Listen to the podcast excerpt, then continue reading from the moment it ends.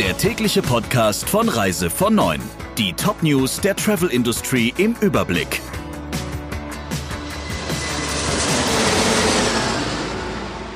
Mit Friederike Breyer. Schönen guten Morgen. Wie gut lief die Zusammenarbeit der Reiseveranstalter während der Corona-Krise? Darüber haben mehr als 640 Reisebüros abgestimmt und Noten verteilt. Das Zeugnis der Counter von neuen Leser für ihre Handelsvertreter ist eindeutig. Der Frust gilt vor allem dem Marktführer TUI, der vom Vertrieb mit einer Durchschnittsnote von 5,3 abgestraft wurde. Das ist mit Abstand die schlechteste Bewertung. Die Reisebüros nehmen TUI vor allem das Abschalten der Telefone krumm.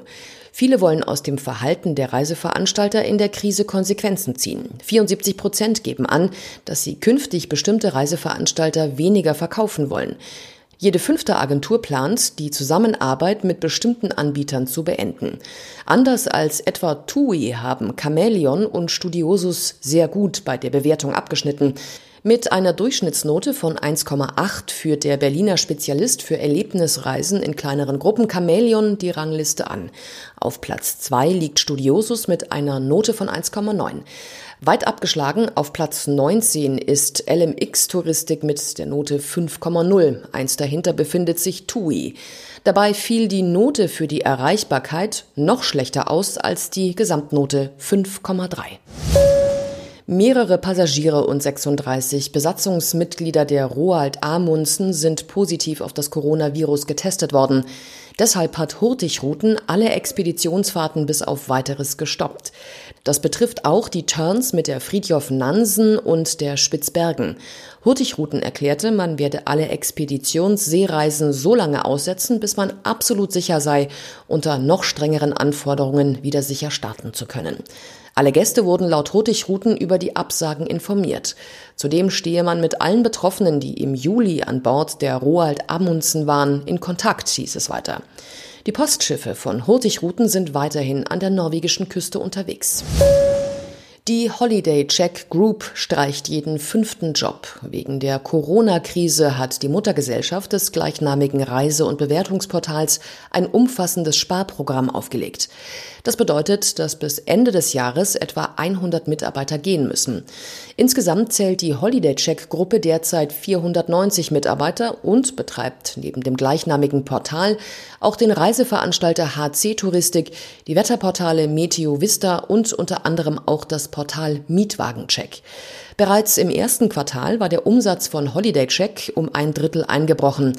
Unterm Strich steht ein Minus von fast 60 Millionen Euro. Griechenland greift bei Wizz Air hart durch und bestraft den ungarischen Billigflieger mit einem temporären Landeverbot. Grund ist, dass die Fluggesellschaft die von der griechischen Regierung geforderten QR-Codes in großem Stil beim Boarding der Gäste offenbar nicht kontrolliert hat. Der Bann für sämtliche Flüge nach Athen ist am vergangenen Sonntag in Kraft getreten und soll mindestens bis Mitte August dauern. Das schreibt Austrian Aviation. Gleichzeitig warnt Griechenland alle anderen Fluggesellschaften davor, dass bei Missachtung der Anweisung ähnliche Sanktionen verhängt werden könnten. Airlines, die Griechenland anfliegen, müssen vor dem Boarding kontrollieren, ob die Passagiere den zur Einreise notwendigen QR-Code auf Papier oder dem Smartphone dabei haben. Wer ihn nicht hat, darf nicht befördert werden. Die Corona-Pandemie macht der Tourismusbranche in Spanien schwer zu schaffen. Zigtausende Jobs sind bedroht. Der Vizepräsident des spanischen Reiseverbandes Zoreda sagte der Zeitung El País, es handle sich um den katastrophalsten Sommer der vergangenen 50 Jahre. Bis Jahresende könnten 750.000 Jobs und die Hälfte der zu erwartenden Einnahmen in Höhe von rund 83 Milliarden Euro wegfallen. Das berichtet das Manager-Magazin.